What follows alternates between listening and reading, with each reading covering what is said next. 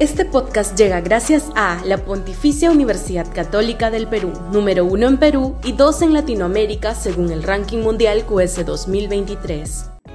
Este podcast llega gracias a Grupo Pragda. Desarrollamos negocios para crear flujo de efectivo y patrimonio para nuestros asociados.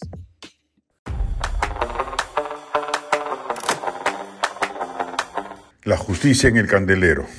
Por lo general, la temperatura política en los meses del verano marcha al revés que los grados Celsius ambientales. Se enfría a la par del receso legislativo, las vacaciones ciudadanas y la sensación de reseteo psicológico que alberga el inicio de un nuevo año. Momento feliz para que los gobiernos, más aún los precarios como el de Dina Boluarte, ensayen un periodo de revisión de lo actuado, además de reflexión sobre las mejoras que cabría efectuar.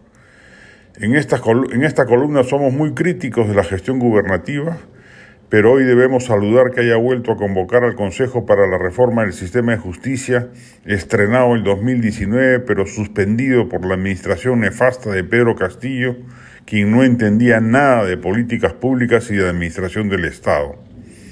Este Consejo llegó a proponer nueve metas estructurales de cambios, gobernanza de datos e interoperabilidad, acceso a la justicia, modernización de los procesos no penales, modernización de los procesos penales y sistema penitenciario, recursos humanos, ejercicio y formación para la abogacía, políticas anticorrupción, control ético y disciplinario, combatir la violencia contra la mujer e integrantes del grupo familiar, predictibilidad de las decisiones judiciales y adecuación normativa.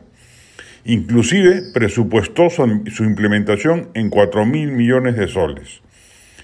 Esta propuesta, para alcanzar mayor consenso, podría ser trabajada también a la limón con el legislativo y producir cambios en un sector clave del quehacer cívico peruano, sobre todo en los últimos tiempos de abundancia de acusaciones penales contra la clase política. Lo que un sistema de justicia eficaz debe cautelar es la vigencia del Estado de Derecho y sin este es imposible que prospere una economía de mercado competitiva como se aspira a instalar en el país. Ambas tareas siguen siendo parte del déficit republicano que arrastramos desde la independencia. Este año, que se conmemora la real fecha de nuestro proceso independentista con las victorias en las batallas de Junín y Ayacucho, debería ser uno dado a este tipo de reformas estructurales, no solo en el ámbito económico, sino también en el institucional, siendo parte esencial de estas la reforma judicial.